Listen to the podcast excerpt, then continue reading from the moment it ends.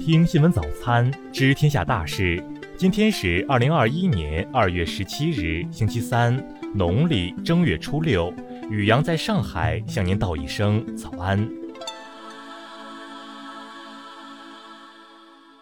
先来关注头条新闻：五角大楼承认拥有并曾经检测 UFO 残骸，或能减慢光速。近日，美国一名研究 UFO 的人士安东尼·布拉加利亚在其个人博客上透露，他于2017年向美国国防情报局提出三年信息自由法请求，要求了解美国政府及其承包商所持有的 UFO 材料的物理描述、属性及成分。该请求最近得到了回应，美国国防情报局向他公布了一共154页的五份文件。尽管这几份文件有大量删节，但布拉加利亚认为自己从所谓机密信息中找到了漏洞。文件显示，国防部某项工作是检测一种镍钛合金的性能。五角大楼正在探索是否可以将镍钛合金融入人体，以改善健康状况。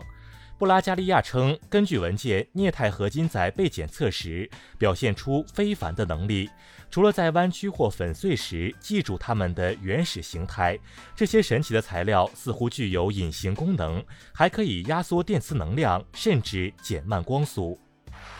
再来关注国内新闻，昨日，国务委员兼外长王毅同韩国新任外长郑义溶通电话。王毅表示，中韩互为重要近邻和战略合作伙伴，双方应加强沟通合作，落实好两国元首重要共识，推动中韩战略合作伙伴关系与时俱进，迈上新台阶。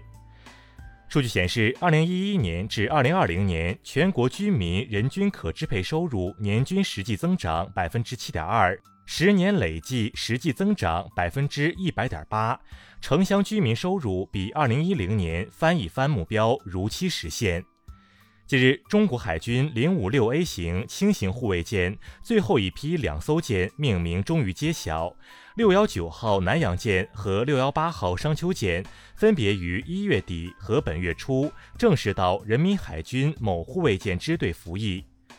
据国家邮政局统计，除夕至正月初四，全国邮政快递业运行总体平稳有序，累计揽收和投递快递包裹三点六五亿件，同比增长百分之二百二十四。中国载人航天工程办公室消息，目前直飞中国空间站建造阶段载人飞行任务的首批航天员乘组，经过一年的艰苦训练，已基本完成预定科目训练，正在着重开展出舱活动等训练。国务院联防联控机制春运工作专班数据显示，十六日全国累计发送旅客一千七百四十五万人次，全国高速公路预计流量三千六百六十八万辆。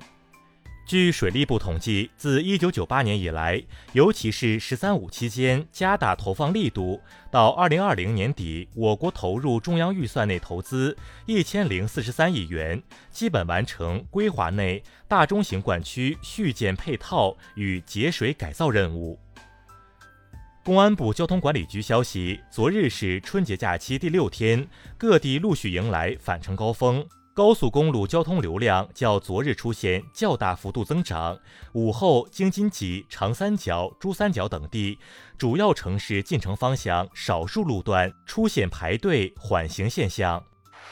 再来关注国际新闻，美国众议院议长佩洛西十五日表示。在参议院弹劾前总统特朗普案彻底结束后，下一步将是设立类似于调查九幺幺事件的委员会，调查一月六日美国国会大厦遭到冲击事件。世界卫生组织十五日宣布，将英国阿斯利康制药公司和牛津大学合作研发的新冠疫苗的两个版本列入紧急使用清单。该疫苗因相对便于储存，更适合中低收入国家使用。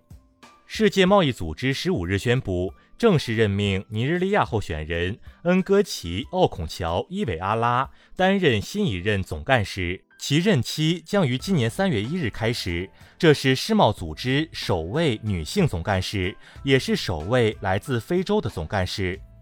伊朗政府日前致函国际原子能机构总干事，表示将自二十三日起停止执行基于伊核问题全面协议的自愿措施，包括停止执行核不扩散条约附加议定书。欧洲疾控中心十五日指出，如果不能继续坚持甚至加强当前的非药物干预措施，则该地区未来数月的新增确诊感染新冠病毒和死亡人数预计将激增。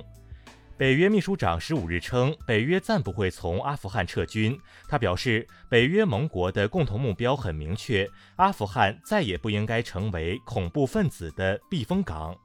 据日媒报道，日本将从十七日起，以一万至两万名左右的医护人员为对象，率先开始新冠疫苗接种工作。俄罗斯外长拉夫罗夫十五日表示，欧盟一直在破坏与俄罗斯的关系，俄方必须为任何事态发展做好准备，选择权在欧盟。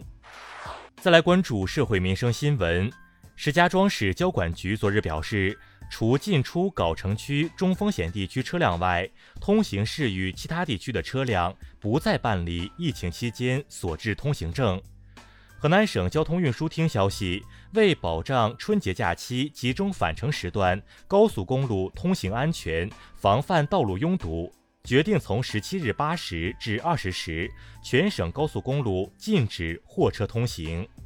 昨日，山东省禹城市一蛋糕房发生火灾，现场居住为蛋糕房老板及家人九人，其中一人外出跑步幸存，救出八人中七人经抢救无效死亡，一人无生命危险，起火原因正在调查中。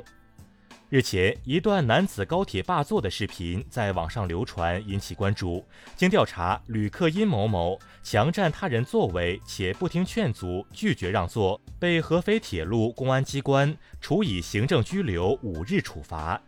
近日，国家一级保护动物青头前鸭首次现身云南腾冲，让腾冲北海湿地物种名录又添一新成员。再来关注文化体育新闻。世界第一德约科维奇继续带伤征战澳网，在四分之一决赛中逆转战胜六号种子小兹维列夫，生涯里第九次打进澳网半决赛。之前八次他都拿到了最后的冠军。据媒体报道，CBA 本赛季季后赛的赛制已经确定为一一三三，总决赛将在五月一日前结束，整个季后赛半个月打完。陕西省考古研究院消息，西安咸阳国际机场三期扩建工程范围内，勘探共发现各类古代文化遗址四千六百余处，其中包括各时期古墓葬三千五百余座。截至十五日二十四时，牛年春节档电影总票房已突破六十亿元，超过二零一九年的五十八亿元，创下中国影史档期新纪录。以上就是今天新闻早餐的全部内容。如果您觉得节目不错，请点击再看按钮。咱们明天不见不散。